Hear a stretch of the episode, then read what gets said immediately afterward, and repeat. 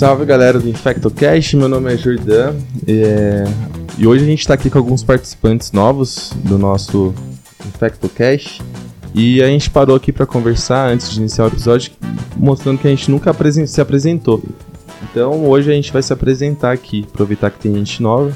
Meu nome é Jordan, sou infectologista formado pela Escola Paulista de Medicina, recém-formado na verdade, né? Tenho um mês aí de infectologista. Sou de Cuiabá, fiz vim para São Paulo fazer a residência. E quem é você, Lino? Fala galera, eu sou o Lino, sou lá de Itabaiana, Sergipe, formado pela Universidade de Tiradentes e Aracaju. Sou atual R1 do Hospital das Clínicas da Faculdade de Medicina da USP, R1 da Infecto. E é um prazer estar aqui, eu gosto muito dessa parte de educação médica.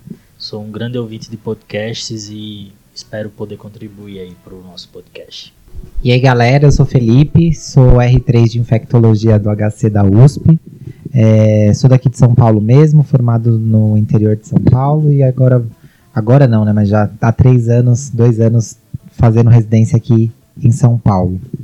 E é isso aí, pessoal. Tem mais gente que não, não tá no episódio de hoje. Tem o Klinger, a Gabriela, tem a Carol, que é uma uma colega nova também que vai contribuir com a gente. E tem o William. Então aí nos próximos episódios eles se apresentam. Mas hoje vamos para o que interessa. Hoje a gente vai falar sobre meningites agudas, principalmente as meningites bacterianas. E a gente escolheu esse tema porque agora dia 24 de abril é o Dia Mundial da meningite, né? Na verdade, do combate à meningite, né? A meningite não merece um dia só para ela, mas sim do combate a ela.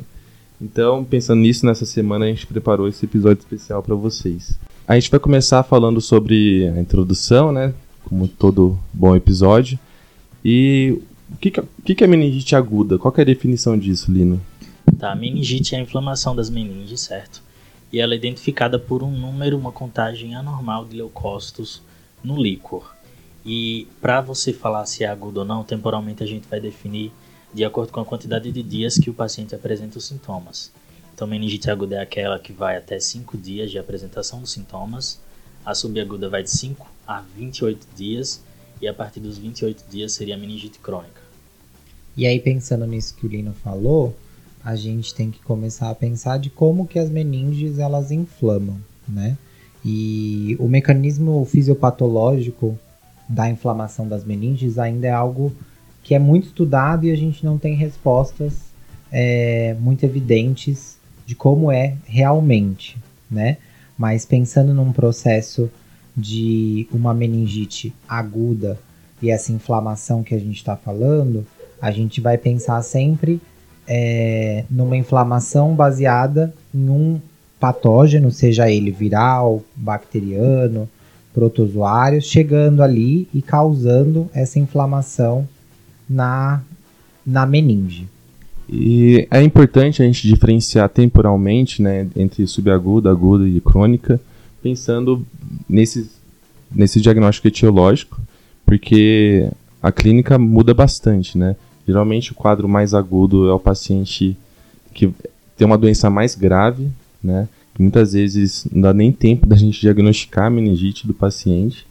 E por outro lado, aquela meningite crônica às vezes acomete mais o paciente imunocomprometido, são causados por bactérias ou micobactérias ou fungos, que são agentes mais fastidiosos, né?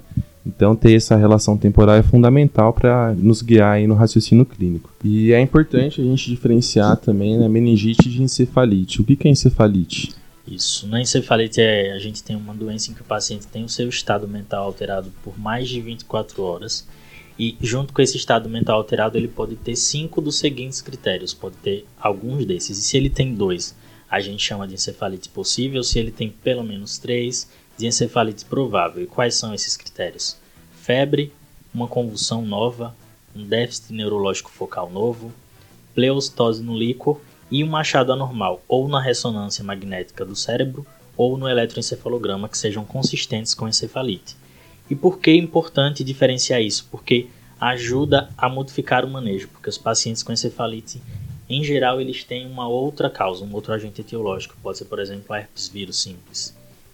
E a gente tem que lembrar também que tem algumas gentes, né, que nem o próprio herpes, que pode causar além de encefalite meningite. E aí, às vezes, acaba confundindo a gente, né? Então, um paciente, por exemplo, com uma infecção por listeria, ele pode ter uma meningoencefalite, pode ter tanto acometimento meníngeo quanto, quanto encefálico. Então, o diagnóstico de meningite é clínico, mas para confirmar a gente precisa desse achado aí laboratorial, que é a presença de, de pleocitose também no, no líquido cef, é, cefalorraquidiano, né? Hum, só acho que uma outra coisa importante a ser levantada falar também da meningite asséptica, que é aquele paciente que tem um quadro clínico de meningite, ele tem pleocitose no líquor, mas a cultura, a hemocultura e tanto a cultura do líquor são negativas, né? E essa questão da meningite asséptica é muito mais comum quando a gente está frente a uma meningite viral, né? Ou então, às vezes, quando a gente dá a primeira dose do antibiótico antes de coletar o líquor, que às vezes pode vir negativo. Hoje em dia a gente tem muito mais diagnósticos, né, etiológicos, porque a gente tem outros testes muito mais específicos e muito mais sensíveis, que não só a cultura e o GRAM, como a gente tinha antigamente, né? Então isso acabou sendo melhor para um diagnóstico etiológico mais preciso, e mas ainda assim a gente acaba vendo bastante meningites assépticas, né? Que são por outras etiologias ou também por agentes comuns que não são identificados nos métodos que a gente usa. É, a biologia molecular veio para ajudar a gente bastante nesses casos, né? Que é, os métodos por PCR. Hoje em dia a gente, nos hospitais que consegue fazer isso, a gente faz um, pede um painel viral e é bem mais comum a gente fazer esse diagnóstico. E até mesmo além do painel viral, painéis moleculares, painéis moleculares para as próprias bactérias, né? Sim. Porque quando você faz o antibiótico, você vai esterilizar o líquor em relação à cultura. Na cultura ele não vai crescer mais, não tende a crescer porque diminui a carga de bactéria ali, na, a, o número de unidades formadoras de colônia por ml, mas é, certos antígenos, certos fragmentos da bactéria ainda vão poder ser detectados molecularmente. E em relação à, etiologia, o que, que a gente tem aí para falar? Então, quando a gente pensa numa meningite, é, a gente sempre tem que pensar ela fragmentada não só na etiologia, seja ela um organismo viral, um microorganismo bacteriano, protozoário, ou pensar também em quem está sendo afetado por essa meningite. A idade do paciente, as comorbidades do paciente, tudo isso precisa ser muito levado em consideração, porque de acordo com essas características a gente pode pensar mais em uma bactéria ou num vírus em relação a outro tipo de bactéria ou vírus. Estou falando aqui mais bactéria e vírus porque a gente sabe que a maior parte das, das meningites agudas são causadas por vírus, né? Dentre esses vírus, alguns deles a gente não consegue identificar. Dentre os vírus todos, o mais prevalente são os enterovírus, que são causadores de meningites virais. Mas pensando também em uma meningite que a gente vai é, ver bastante no pronto-socorro e na vida cotidiana, são as meningites bacterianas mais é, prevalentes. Lino, como que a gente pode pensar, pensando em idade por microorganismo? Então, é, começando a separar aqui das causas bacterianas, os neonatos, eles geralmente são infectados, eles têm meningite por patógenos presentes no trato gastrointestinal materno e no trato genital materno, que seriam principalmente o streptococo do grupo B, o Streptococcus agalacti e a, a Escherichia coli. Esses são os dois mais comuns, mas pelo estado de imunodepressão dele, um outro também muito recorrente seria a Listeria monocytogenes. É, quando a gente vai para as crianças acima de 2 anos e para os adultos em geral, aí outros patógenos ganham mais força, que seriam o Haemophilus influenzae, a Neisseria meningitidis e o pneumococo, o Streptococcus pneumoniae.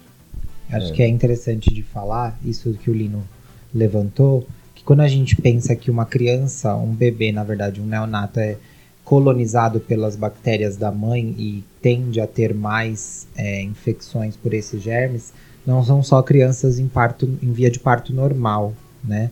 As crianças que nascem com via de parto cesárea, elas também são colonizadas por translocação bacteriana.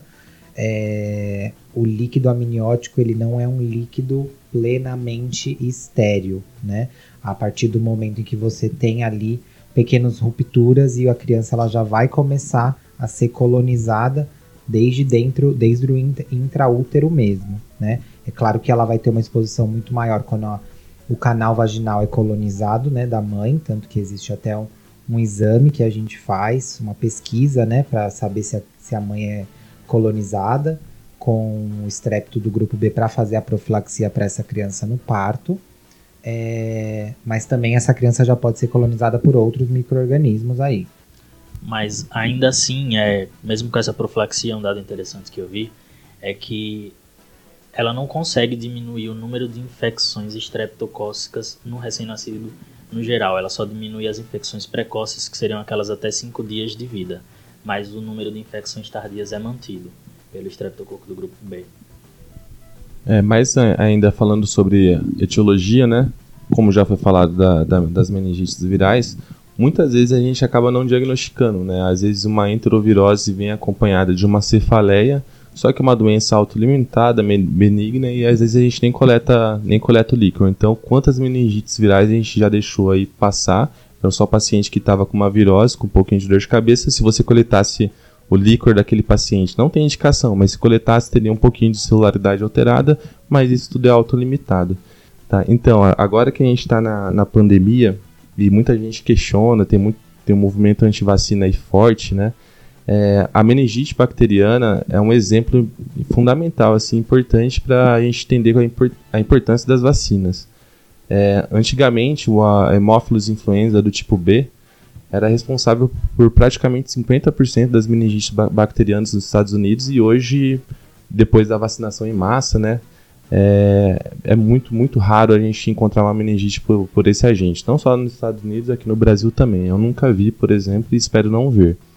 É... Fora que essa vacinação, além de prevenir a aquisição dessa doença, a mortalidade da meningite por hemófilos é uma mortalidade muito alta, que pode chegar, chegou em algumas épocas a 100%, era um diagnóstico de morte. É, antes da introdução da era dos antibióticos e com a introdução da vacina isso caiu ainda mais, né? E com as outras bactérias, né, o próprio pneumococo e a meningite, lógico, né, as pneumococo existem várias cepas, mas as cepas que são contempladas pelas vacinas que estão no nosso calendário vacinal, depois de introduzido, houve uma mudança do perfil do, dos agentes é, mais prevalentes e causadores de meningite. Então é, é um, um, exemplo bem prático de, de como a, vacinação é capaz de reduzir algumas infecções, né? É interessante também que os, os, agentes causadores de meningite bacteriana são bactérias encapsuladas, né? E tem algumas populações que são mais suscetíveis a terem infecções invasivas por esses agentes. Você pode dar algum exemplo aí? É, então, os pacientes esplenectomizados, os pacientes que têm uma, uma inexistência funcional do baço, os, as, os asplênicos funcionais, doentes renais crônicos, diabéticos, pacientes com algum grau de imunossupressão, seja por uso de medicamentos, uma imunossupressão adquirida por HIV também, é, pacientes hepatopatas crônicos, todos esses têm um risco maior de apresentar uma infecção bacteriana invasiva e o desenvolvimento de uma posterior meningite. Pensando nisso nas idades, a gente acaba vendo que hoje a, a apresentação das doenças infecciosas, que antes a gente costumava, costumava aprender com esse perfil de é, ser mais prevalente algum patógeno em algumas certas idades, isso para a gente acabou se tornando uma coisa muito mais diferente com a introdução, né? Com a introdução não, né? Mas com o crescimento dos transplantes, né? Os pacientes imunossuprimidos que são imunossuprimidos por medicação, por transplante, eles são pacientes de risco para todas essas doenças invasivas, né? E que acabam tendo uma epidemiologia um pouco diferente da epidemiologia que a gente vai aprender num, numa pessoa que não é imunocomprometida, né? É sempre bom lembrar isso. E lembrando também da parte da imunidade, que para a gente combater bactérias encapsuladas é muito importante a opsonização, né? Então é importante ter os anticorpos, imunoglobulinas ali para combater a infecção e algumas doenças, por exemplo, mieloma múltiplo, que é o paciente que tem deficiência de imunoglobulina, é um paciente de alto risco também para ter esse tipo de infecção por bactérias encapsuladas. Tem Ou... algumas outras situações né, em que a gente pode ter alguns outros tipos de, de, de infecção bacteriana por outros agentes. Né? É, a gente tem, no contexto pós-neurocirurgia, por exemplo, que se você tiver uma fístula licórica, uma solução de continuidade, o paciente desenvolver um quadro infeccioso do sistema nervoso central com acometimento meníngeo, aí você vai ter que conhecer muito bem a epidemiologia hospitalar do, do, do local onde você trabalha para poder cobrir os agentes mais prevalentes. Não existe aí uma receita de bolo. Um outro tipo de paciente, que é o paciente que teve uma TCS, ele tiver trauma só da base do crânio, como ele, eles também podem desenvolver uma fístula licórica, desenvolver meningite, mas por ser a fratura apenas da base do crânio, os agentes mais prevalentes vão continuar sendo esses agentes que colonizam o nosso trato respiratório superior, que são os agentes, os principais causadores de meningite, que é o meningococo, pneumococo e hemófilos. E no, se tiver uma alteração assim de solução de continuidade com o ambiente externo, a gente tem que cobrir Staphylococcus aureus é, e tem que cobrir também é, alguns outros gram-negativos que, que não são esses agentes mais comuns. Né? Então aí a gente já teria que entrar com antibiótico mais de amplo espectro para cobrir esses agentes. Esses gram-negativos também costumam causar infecções nos hospedeiros imunocomprometidos, inclusive pseudomonas é um dos patógenos implicados né, nesse tipo de hospedeiro. E, e a listéria que você falou que dava no recém-nascido, tem mais algum público-alvo você chegou a falar? Sim, sim. Acima dos 50 anos também é muito comum. Muito comum não, na verdade aumenta a incidência né, das é. infecções por listéria. É, isso é fundamental, né? Porque a gente acaba tendo que iniciar o tratamento empírico para uma pessoa idosa que chega com a meningite a gente tem que cobrir tanto esses agentes mais comuns quanto bem como a listéria. Então, Lino, conta pra gente como que é uma clínica clássica de um paciente com meningite aguda. Então, paciente com meningite aguda tem alguns sinais e sintomas que são bem frequentes. Cefaleia, muito comum que o paciente tenha cefaleia, alguns estudos mostram taxas de até mais que 85% dos pacientes com cefaleia. Febre, também é outra coisa comum, mais de 80% dos pacientes podem apresentar febre. Meningismo, que seria aquele paciente que pode ter rigidez de nuca, ou outros sinais clínicos, o sinal de Kernig-Brudzinski, que a gente vai falar daqui a pouco. O sensório alterado, também 3 4 dos pacientes podem ter. E outros sinais e sintomas menos, às vezes menos específicos, tipo vômito, anorexia, fotofobia e alguns deles têm sinais neurológicos, né? Até 30% dos pacientes podem apresentar convulsões, de 10 a 30 mais ou menos achados neurológicos focais, e alguns pacientes podem evoluir com sinais de hipertensão intracraniana, que são tendem a ter um prognóstico um pouco mais grave. Uma coisa que é importante da gente falar da clínica é que essa tríade clássica, né, de febre, cefaleia e alteração de status mental, ou sinais de meningite, é, são encontrados em apenas dois terços dos pacientes, então a gente não vai esperar todos os sinais em todos os pacientes.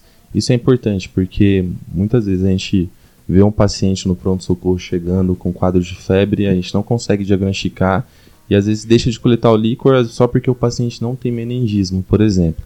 E numa febre de origem determinada, no paciente grave, é, é de bom tom a gente coletar porque essa tríade clássica não vai estar presente em todos os pacientes mas pelo menos um sinal desses vai estar pelo menos presente em 100% dos pacientes. Então também, se o paciente não tiver nem febre, nem, nem meningismo, nem alteração de nível de consciência, você pode descartar a meningite.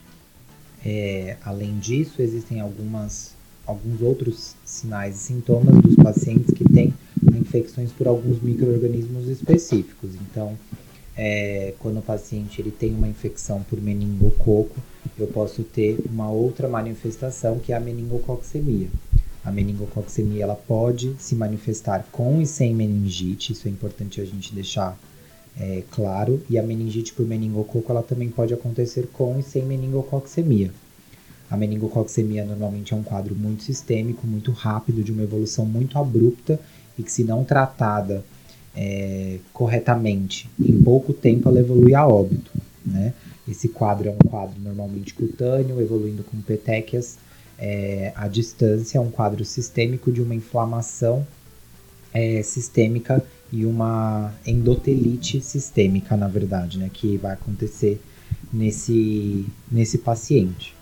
Os pacientes com infecção por pneumococo também podem se mostrar com outras infecções concomitantes, ou com infecções pregressas, por exemplo, teve uma dor de ouvido na semana passada, uma dor de garganta, uma sinusite, uma pneumonia, que pode ter feito com que esse pneumococo fizesse uma bacteremia e chegasse até as meninges inflamadas, causando uma meningite. A listéria também pode ter uma tendência maior a apresentar convulsões e déficits focais precocemente no, no início da infecção. É, ataxia, paralisia de nervos cranianos, nistagmos, também é uma das manifestações dessa listeriose da infecção. E é interessante da fisiopatologia da meningite que ela geralmente é precedida por bacteremia, né? Geralmente o paciente tem a bacteremia e, a, e essas bactérias têm uma certa afinidade pelas meninges e vai causar meningite. Então, pensando no, no quadro da meningococcemia, que é a sepse pelo meningococo, se o paciente se apresenta com esse quadro clássico, com essas, com essas petecas, que é algo bem, bem clássico, assim, da gente ver, a gente pode até botar uma foto no Instagram, porque é algo que a gente não pode errar. Chegou alguém com, uma, com petecas clássicas de uma meningococcemia, com febre, principalmente se for mais jovem, criança, a gente tem que entender que esse paciente é o mais grave do seu pronto-socorro e que se a gente não fizer nada, muitas vezes até a gente fazendo tudo que está ao nosso alcance, às vezes o paciente evolui para óbito em 24 horas. É, é algo bem dramático. E se o paciente tem um quadro de meningococcemia sem meningite, geralmente é um quadro mais grave ainda, porque significa que o paciente não deu nem tempo do paciente desenvolver a meningite e já está grave desse jeito. Outra coisa que pode acontecer é uma insuficiência adrenal, né? Então o paciente pode ter aquela síndrome de é Waterhouse Friderichsen, desculpem o meu. Clinicou muito agora. e que é o paciente que vai chegar com uma insuficiência adrenal, chocado e é um quadro mais grave ainda, que é, acontece por, por, por necrose mesmo das adrenais, né, por hemorragia da adrenal, e é um quadro extremamente grave, a mortalidade aí beira o 100%. Outra coisa que é o pneumococo, na verdade, que todas as bactérias que causam meningite podem causar é, é fenômenos vascul é, vasculares, né? muitos pacientes ao longo do tratamento vai desenvolver vasculite, com inclusive, inclusive é, é, uma síndrome isquêmica associada, e especialmente para o pneumococo. No, no Mandel, que é o Tratado de Infectologia, que a gente deu uma lidinha para conversar com vocês, ele cita que cerca de 25% dos pacientes podem desenvolver um fenômeno vascular trombótico ao longo do, do quadro de meningite, e os pacientes com infecção por pneumococo é mais de 30%, quase 40% aí pode ter algum, algum fenômeno do tipo, algum fenômeno vascular. Então isso é muito grave. E tem algo que a gente aprende lá na semiologia, nos primeiros anos de faculdade, que é o sinal de Kern em Brudzinski. falem aí um pouco sobre esse sinal. Então, o sinal de Brudzinski, o paciente em posição supina, quando você flete o pescoço dele, ele apresenta uma flexão é uma flexão meio que reflexa das pernas por conta de dor, da irritação das meninges. Já o Kernig também, feito com o paciente em posição supina, é, com sua coxa fletida sobre sobre o abdômen e o joelho fletido, você vai fazer um estiramento passivo da perna e o paciente vai apresentar uma resistência e dor. Mas como o Jordan tinha falado no início, esses sinais são muito pouco frequentes, certo, nos pacientes, então a ausência deles não descarta meningite e eles têm uma sensibilidade de apenas 5%. Eu fiquei chocado com essa informação, né? Muito a gente pouco mesmo. aprende tanto isso, a gente leva isso tão pra vida. É, na e... prova prática de neurologia vale. Né? É, na prova prática é 100%, às vezes vai cair, mas na vida é 5% apenas os pacientes com meningite vão ter sinal de carne Brusinski. E ele fala também no livro que irritação meningia, é, rigidez de nuca, às vezes é presente apenas em 30%. Então, às vezes, se você não coletar um líquor só porque o paciente não tem irritação meningia, você vai estar tá comendo bola, às vezes, em 70% das vezes.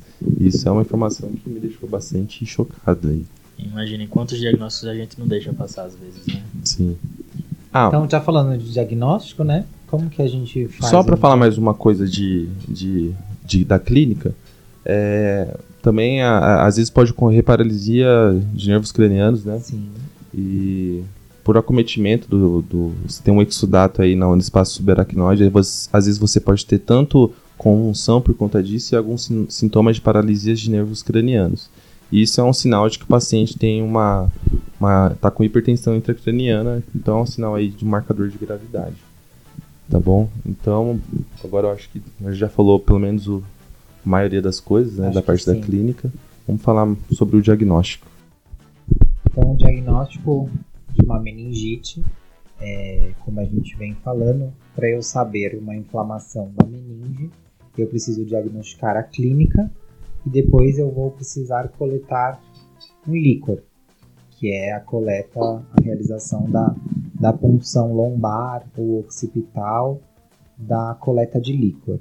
E a partir dessa coleta de líquor, eu vou analisar alguns parâmetros para poder me direcionar para uma meningite de etiologia mais viral, mais bacteriana, fazer a pesquisa direta ou fazer a pesquisa através de PCR, de cultura, para ver se eu consigo filtrar o meu diagnóstico.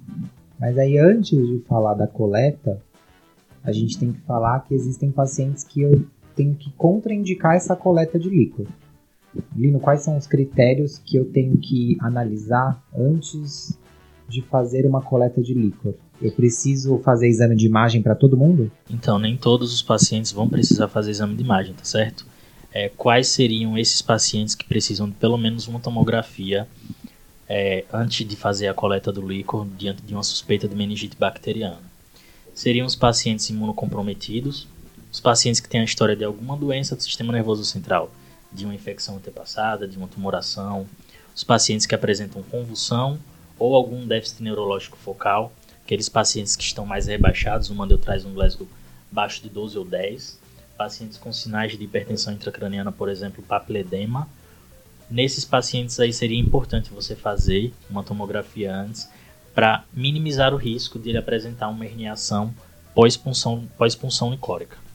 E então é a importância de fazer o fundo de olho antes para saber se o paciente tem papiledema, só que o problema é que é algo meio difícil, né, para quem não tem esse costume de realizar, então acaba que se você não tiver um neurologista, um oftalmologista aí no serviço que tenha bastante prática, para você ter a coragem de fazer um fundo de olho sem ter a prática e garantir que o paciente não tem papiledema é muito complicado. Pensando nisso, né, hoje em dia está na moda aí ultrassom, dá para fazer ultrassom de, de bainha de nervo óptico, que quando você tem um aumento da, da bainha do nervo óptico, tem uma predição muito boa, uma sensibilidade muito boa de que o paciente talvez tenha uma hipertensão intracraniana.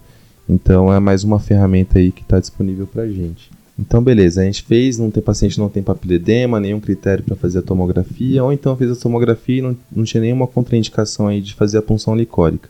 Você fez a punção licórica, o que, que você faz com o resultado? O que, que você analisa aí, Lino? Então, lembrar que a análise tem que começar desde a realização do procedimento. Então, a gente tem que medir a pressão de abertura durante essa punção. Geralmente, esses pacientes com meningite bacteriana aguda têm uma pressão de abertura elevada, que seria um valor maior que 20 centímetros de água, certo?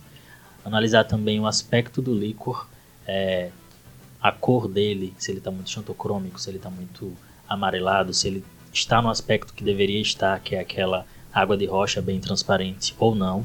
E aí, depois de coletado o líquido, a gente vai mandar ele para o laboratório e vamos pedir o quê?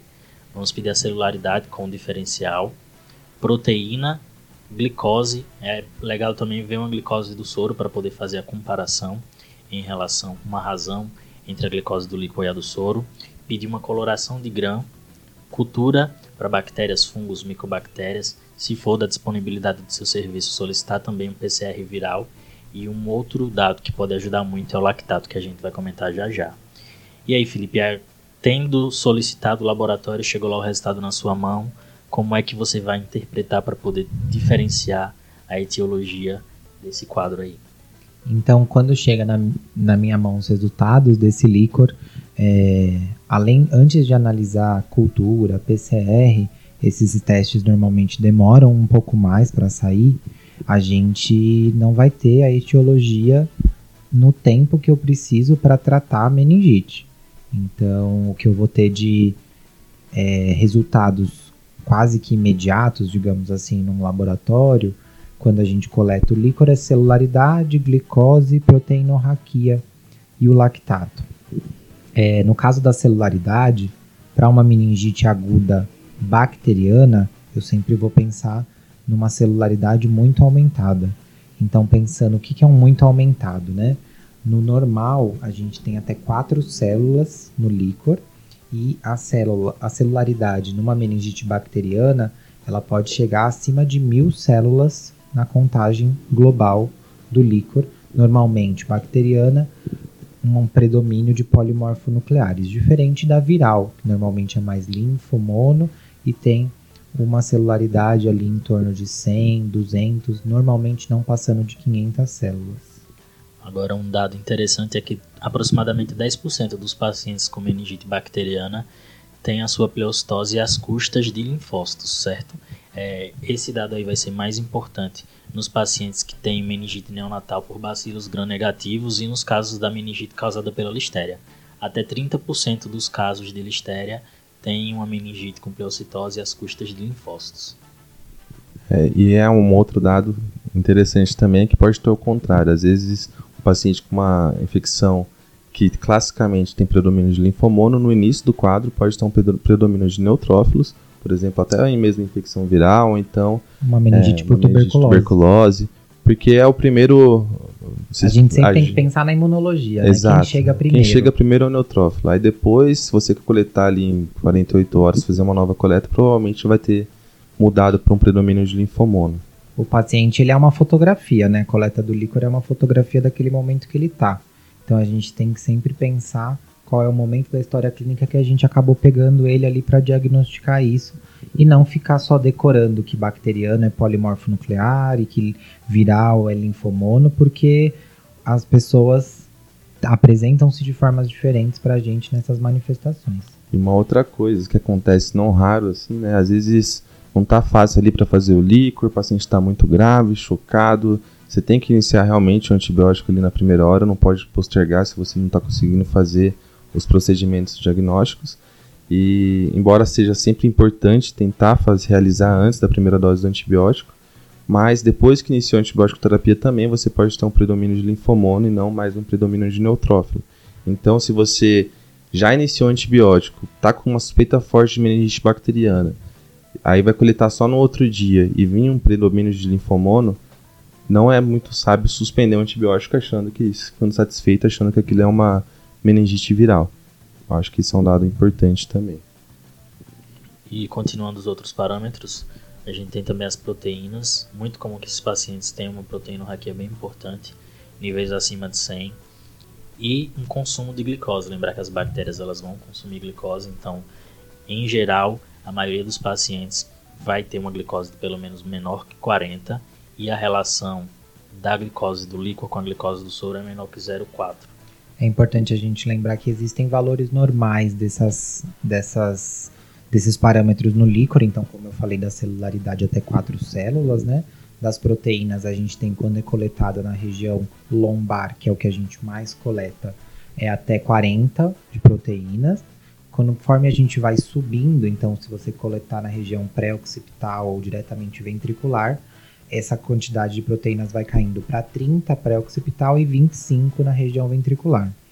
E a glicose, como o Lino falou, a gente tem a glicorraquia sendo dois terços da glicose sérica. Então, a partir disso é que a gente determina um valor de corte, se está aumentada ou, no caso, se está normal ou diminuída ou muito consumida. É, uma coisa que eu gosto sempre de pensar é que as bactérias típicas aí, né, que causam meningite, levam ao, ao, ao extremo, geralmente, né? É, quando é uma micobactéria, uma meningite viral, geralmente é tudo bobinho, às vezes uma sífilis também, às vezes vai ter um pouquinho de consumo de glicose, uma proteína mais ou menos tocada, não vai ser nada tão é, importante. Se está muito consumida, já vi glicose de 2 assim, no, no, no líquor, o paciente geralmente é infecção bacteriana mesmo. É, outra coisa que é sempre importante pensar, não só na, na parte diagnóstica, mas também na parte clínica, é que paciente imunossuprimido é um capítulo à parte, né? A gente tem que sempre lembrar disso, que às vezes o paciente imunossuprimido vai ter menos sintomas, porque ele não vai ter tanta inflamação da meninge, e por consequência, por não ter tanta inflamação, às vezes pode ter um líquor um pouco menos tocado, mais, menos tocado, mais inocente, e nem por isso você também vai deixar de pensar nessas infecções. O que mais que tem de parâmetro aí, Lino? É, um outro dado que pode ajudar muito é o lactato. É, o lactato tem um ótimo valor preditivo positivo e preditivo negativo para meningite bacteriana. O valor de corte seria 35 mg por decilitro ou 3,8 milimol por litro. É, um lactato elevado fala muito a favor de meningite bacteriana. E tem aquele dado que você tinha comentado, Jordan, um pouco mais cedo, da, da diferença em pacientes neurocirúrgicos, né? É, isso aí às vezes é muito complicado. O paciente que está com uma DVE, está com alguma derivação ventricular e fez uma neurocirurgia recente, e o paciente começa a fazer febre está internado na UTI, e aí você não sabe se ele está com febre por conta da, da ventilação mecânica, se está com uma pneumonia, com uma ITU, mas ao mesmo tempo ele tem o sistema nervoso central dele invadido, às vezes tem uma fístula licórica, está com uma ventriculite, é muito difícil você diferenciar. Quando você coleta o líquor desse paciente, é normal ter algum grau de alteração também, porque o paciente naturalmente vai estar tá com essa com líquor inflamado e o lactato tem um papel interessante nessas situações que quando o lactato vem, vem bem elevado, fala a favor de que o paciente tem uma infecção associada. Esse dado aí é, acho interessante também a gente pontuar. E a gente também vai usar os testes para fazer o diagnóstico etiológico, né, Felipe? Então, o que, é que a gente pode ver aí? Pensando nos testes para fazer o diagnóstico microbiológico, né, a gente tem a opção que a gente teve há bastante tempo, que são as culturas e a pesquisa direta. Então, pensando na meningite bacteriana, a pesquisa direta é a coloração do grão, né? A gente vai fazer uma lâmina e corar pelo grão para avaliar a morfologia dessas bactérias. Tem como eu diferenciar a meningite pela morfologia, Lino? Tem sim. Então a gente pode ver se o microorganismo é um diplococo gram negativo, que aí vai ser o meningococo. Se é coco gram positivo, que a gente pode pensar no, no streptococo, no pneumococo, que é o mais comum, né? Se ele é em pares ou em cadeias, é, avaliar se é um bacilo gram negativo. Então isso tudo vai nos ajudar muito em decidir qual tratamento a gente vai escolher para esse nosso paciente. Então, só para pontuar bem assim, né? Paciente com diplococos gram-positivos ou em cadeia que está crescendo no líquor, a gente vai pensar em streptococo, principalmente no pneumococo. O paciente com diplococo gram-negativo é meningococo, tá? E o paciente que tem um bacilo gram-positivo, a gente vai pensar em listéria. E o paciente que tem um bacilo gram-negativo, a gente vai pensar em hemófilos influenza. Então, esses são os principais quatro agentes causadores que a gente pode já inferir rapidamente, né, porque é um exame microscópico direto, que tem uma, uma relação com a cultura muito muito boa. O Lino estava me falando que ele deu que tem uma o paciente, a cultura vai confirmar aquele GRAM em não sei quantos por cento. Você lembra? Tem a porcentagem? O GRAM varia mais ou menos de 60 a 90%, enquanto a cultura é de 70 a 85%. Então, é uma faixa de proximidade muito muito legal. Então, continuando dos testes de diagnóstico etiológico, a gente tem o GRAM, tem a cultura, né? Nem sempre o microorganismo vai crescer em cultura, às vezes ele é difícil de crescimento em cultura, então o GRAM já vai me auxiliar nisso. Eu posso fazer agora com a era da biologia molecular os testes PCRs, então os PCRs eu tenho PCRs comuns ou PCRs real time, que vão dar um diagnóstico mais rápido no tratamento da meningite. É, eu tenho diagnóstico por antígeno, de acordo com, com o tipo de meningite. Eu tenho látex, tanto para bactéria quanto para fungo. Eu tenho. O que mais? O que mais que a gente tem aí? Tem um Maltitoff, né? Se a gente consegue ali assim para aumentar a velocidade de identificação, já diferenciou no grão, você já coloca no Maltitoff, já, já sabe a espécie do, do, do, paciente, não, da espécie do, da bactéria. Então, já com perfil de sensibilidade já. Então a gente tem bastante bastante opção hoje para diagnóstico etiológico das meningites, mas ainda assim, como a gente já tinha falado, ainda existem meningites que a gente não vai ter o diagnóstico etiológico e que a gente vai tratar empiricamente. E esse empiricamente vai de acordo com a clínica, com a epidemiologia do paciente, com as comorbidades e como ele se apresenta para você. Beleza. Acho que agora a gente já pode ir para o tratamento. Tem mais alguma coisa de diagnóstico para falar? Que... Ah, uma coisa importante é lembrar de, além de pedir a cultura do líquor, pedir a cultura do sangue periférico, porque muitas vezes Isso o é paciente está é com bacteremia e se ele não crescer no líquor, porventura ele pode crescer na hemo e te ajudar. Uma coisa que eu vi também, só pontuando também, é que se o paciente, você está com suspeita de uma meningite bacteriana e você faz um PCR, mas reação de cadeia de polímero, PCR, proteína C reativa, desculpa, e vem baixa, você teoricamente poderia suspender o antibiótico porque não é meningite bacteriana. Uma meningite bacteriana, 100% das vezes você vai ter alteração de proteína C reativa. Mas, né, a proteína C reativa é um tema muito polêmico aí. E nos é. serviços mais ricos tem a Procal. A Procal tem um ótimo valor de corte para Valores maiores que 0,2 geralmente indicam meningite bacteriana. Legal. então falar um pouquinho do tratamento, né? Sim. Essa parte do tratamento é algo que a gente vai falar baseado não só na literatura, mas também na nossa prática clínica, né? A nossa literatura ela é basicamente uma literatura mais é, internacional. Os grandes livros texto eles trazem realidades é, de perfis de sensibilidade. Quando a gente fala de infectologia, a gente precisa muito trabalhar epidemiologicamente para saber essa questão do perfil de sensibilidade dos nossos micro-organismos mais frequentes. Então, a gente, além de falar um, sobre as principais é, indicações de tratamento, quais são as drogas, a gente vai comentar um pouquinho sobre como que é o perfil de sensibilidade aqui no Brasil e nos serviços onde a gente costuma trabalhar. Isso aí, vamos lá. Então, lembrando que a gente vai separar aqui por faixas etárias e por algumas condições específicas que vão indicar o uso de determinado antimicrobiano em detrimento de outros, tá bom? Então, e qual que é a, qual que é a droga da meningite? a, que a gente vai usar praticamente sempre. Ceftriaxona, aquele velho ditado do pelo não pelo sim, Rosefim. Sim.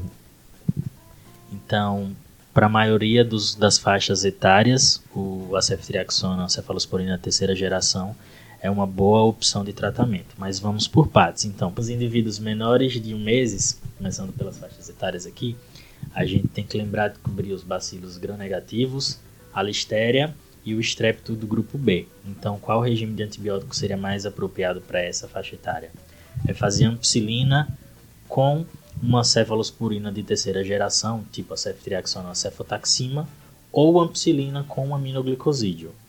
Então, tem que lembrar que para essa faixa etária específica, esse é o esquema. De, uma, de um mês de idade acima, de um mês de idade, para 50 anos de idade, até 50 anos de idade, na verdade, o regime muda um pouco. A gente vai ter uma ceftriaxona, uma cefalosporina de terceira geração, a ceftriaxone, ou a cefotaxima, e aí, a depender do perfil de resistência local, essa é uma polêmica, pode ser adicionada ou não a vancomicina. E por que, Jordan? Então, é, a gente sabe que quando existe uma resistência intermediária para o pneumococo, a penicilina, é, a ceftriaxona não seria mais o agente de escolha, a gente teria que utilizar a vancomicina. Né? Mas qual que é a questão? Né? A gente não é tão rico de dados de resistência na comunidade de pneumococo aqui no Brasil. E, e essa questão é uma polêmica. Embora as recomendações mais formais é, recomendem apenas o uso de ceftriaxona, lembrando sempre que a dose de ceftriaxona para tratamento do sistema nervoso central é dobrada, então a gente vai fazer 2 gramas né, de, de, 12, de 12 em 12 horas. É, tem alguns serviços que além da ceftriaxona já associa vancomicina, né, inclusive não onde eu me formei infectologista, Teve uma reunião da disciplina que foi super polêmico isso. É, vários chefes discutiram assim, a gente foi, ficou bastante tempo debatendo sobre esse assunto, já que é uma doença muito grave. Será que não valeria a pena já iniciar CEF Vanco, pelo menos até ser um antibiograma por 48 horas? Será que o benefício não iria superar o, é, o, os malefícios né, da vancomicina? E depois de muita, muita discussão, a gente foi apresentado alguns dados aí locais aqui de São Paulo, mostrando a prevalência de resistência a pneumococo à penicilina, e a gente optou tá, por tratar empiricamente, iniciar o tratamento com ceftriaxona e vanco.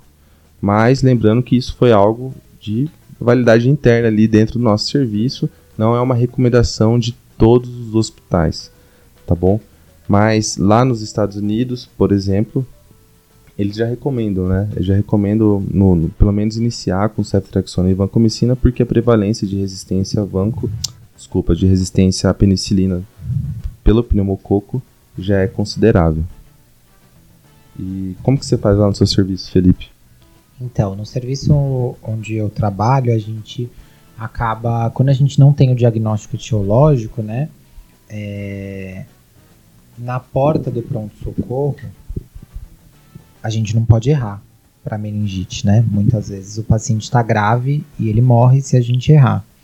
Então, é fácil a gente falar aqui que a gente consegue diagnosticar uma meningite bacteriana falando em células, em proteínas, mas na maior parte das vezes a gente não vai conseguir diagnosticar isso. Então, no serviço onde eu trabalho, é, normalmente se entra com um regime empírico cobrindo não só a meningite bacteriana, com, com, é, contendo a ceftriaxona e a ampicilina, mas também a meningite viral, e mas isso é em casos mais selecionados, em casos em pacientes mais graves. Lembrando que lá é onde eu trabalho é um tal terciário, então chegam pacientes mais graves, acaba se adicionando a ciclovir também. Mas no tratamento da meningite bacteriana, os esquemas preconizados, ainda pensando no pneumococo como agente mais comum de uma pneumonia bacteriana, é a ceftriaxone. Acima dos 50 anos, como a gente estava falando, como a listeria ganha um pouco mais força, então além da ceftriaxone com ou sem vancomicina, tem que ter ampicilina no seu esquema de cobertura. Para o hospedeiro imunocomprometido, isso também muda um pouco, já que os bacilos gram-negativos têm um pouco mais de importância. Então, é, a cobertura deles com cefepime ou meropenem deve ser feita. E nos indivíduos que sofreram algum tipo de, de TCE ou que passaram por neurocirurgia, você vai ter que cobrir a vancomicina e fazer um antibiótico com cobertura para pseudomonas. E aí pode ser ceftazidime, cefepime, meropenem. E aí, pensando no tratamento da meningite bacteriana, a gente tem que lembrar que não só de antibiótico que a gente vai precisar, né? Existe também a indicação do uso do corticoide dentro do tratamento da meningite bacteriana, né? E existem estudos que começaram a mostrar onde isso entrou, né? Que pessoas começaram a ver que dentro do tratamento é, das meningites havia um componente de hipertensão intracraniana e que esse componente de hipertensão intracraniana em outras etiologias era tratado com o corticoide e começaram a ver se isso poderia também ser efetivo no tratamento da meningite.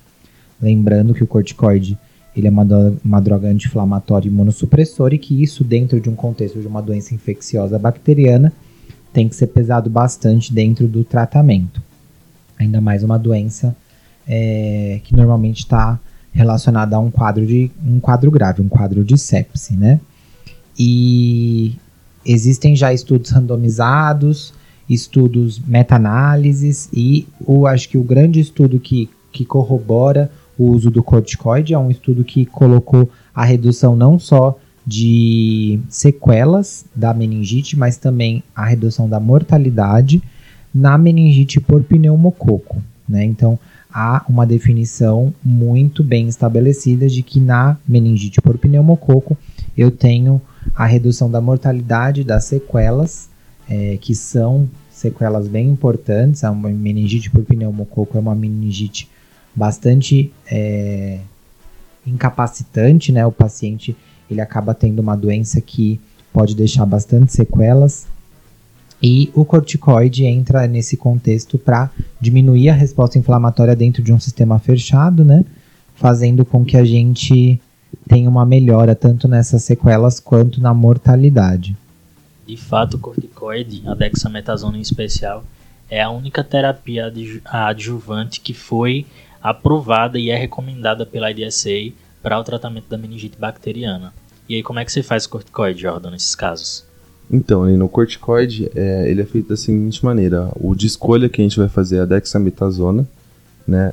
É, a gente usa a dose de 0,15 mg quilo e a gente tem que fazer antes de oferecer a primeira dose do antibiótico, idealmente aí pelo menos 30 minutos antes, né, para já ter esse efeito anti-inflamatório, para quando a gente dá um beta-lactâmico já diminuir essa, essa resposta inflamatória. É, a gente vai manter ela por pelo menos 4 dias e isso dependendo do que crescer na, na, na cultura, né? Ou dependendo do que já estiver no gram. Se vier de diplococos gram negativos, já não tem benefício, a gente pode suspender. E se vier aí um pneumococo ou um hemófilos influenza, a gente mantém, né? Porque parece que aí tem um benefício também para hemófilos influenza. Embora seja meio polêmico isso, né? Eu acho que não é um consenso, mas para pneumococo é realmente mais estudado. E a gente mantém aí por até 4 dias, depois suspende a droga. Lembrar que o corticoide, a coleta do líquor, a cultura, ela não pode entrar atrasar, né, não pode impedir, né, e nem atrasar a entrada do antibiótico, né? Acho que a gente considera os quadros de meningite aguda como se fosse um quadro de sepse, né?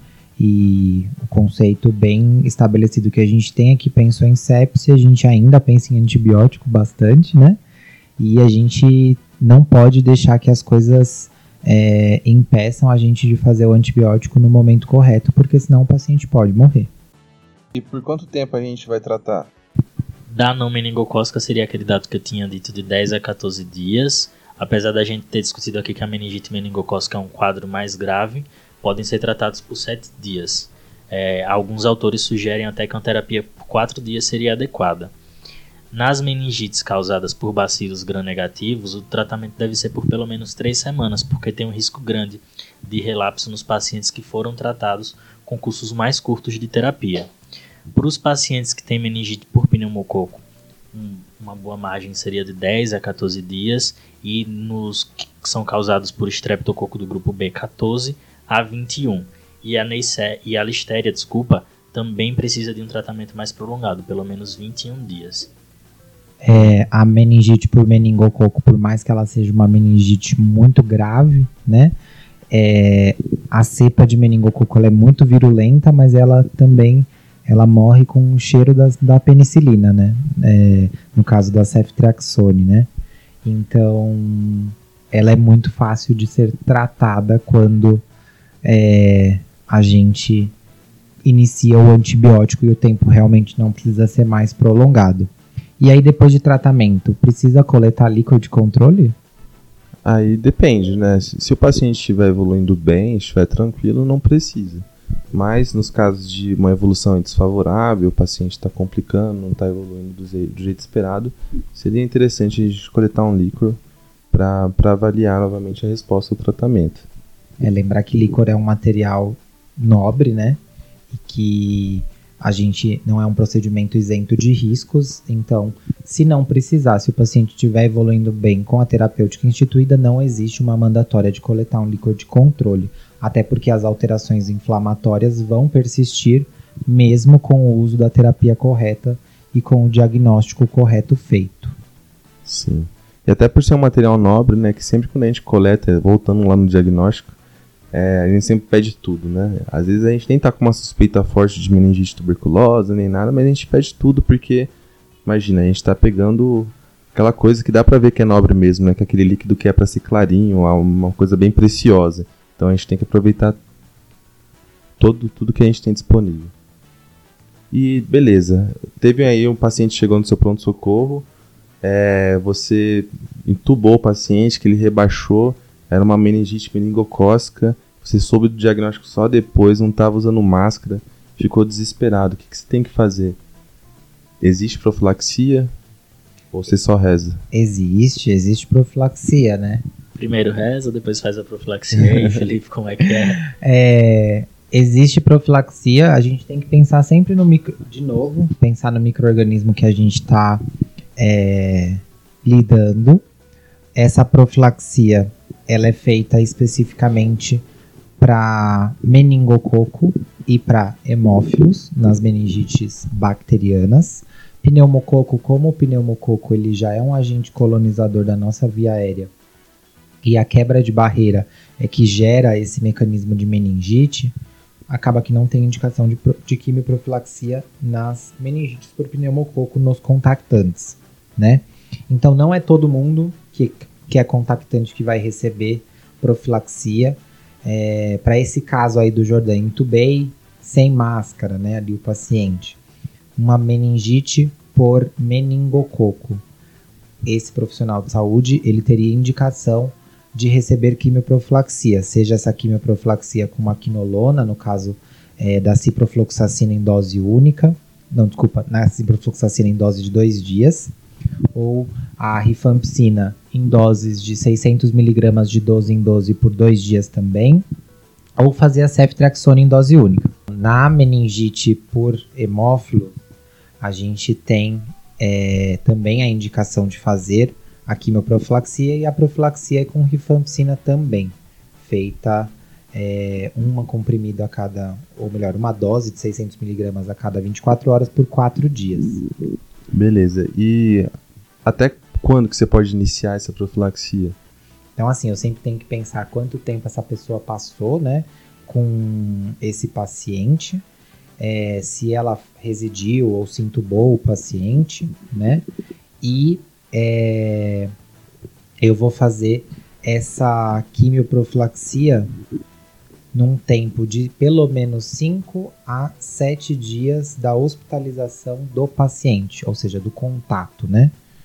E aí, pensando na meningite por meningococo, a gente tem uma indicação de ser idealmente administrada a profilaxia em 24 horas.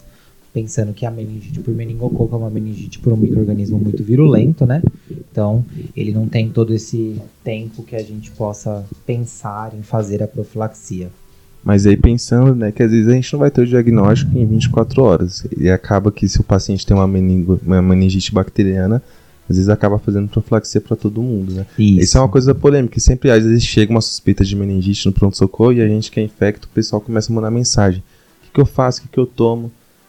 Na dúvida, né, você manda tomar ali a cipro e até sair o resultado, porque às vezes, ainda mais num hospital que às vezes, que nem um, que eu trabalho, o laboratório às vezes demora um pouco para mandar o resultado, já passou das 24 horas, que seria o período ideal aí, né? Mas aí, existe um outro jeito de prevenir, né? Que você estava falando, Felipe. Existe, que... existe outro tipo de prevenção, que é uma prevenção que a gente vai fazer com vacina, né? Existem é, algumas vacinas no calendário vacinal, no PNI, no Plano de, Nacional de Imunizações, que contemplam doenças que é, micro-organismos que causam meningite. São eles as vacinas de hemófilos tipo B, as, a vacina de pneumococo e a vacina de meningococo, né, meningo. Então, as vacinas, todas elas já entram no primeiro ano de vida e já estão no PNI já para as crianças que são a faixa etária que mais tem risco de meningite, né? E para alguns pacientes que são pacientes é, que a gente diz pacientes do CRI, né, que é o Centro de Referência de Imunobiológicos Especiais, onde tem vacinas para populações específicas, esses, essas pessoas, em alguns casos, recebem também vacina de pneumo, vacina de meningo, é, como reforço, porque a imunidade delas também não é tão boa, então elas precisam desses reforços durante a vida.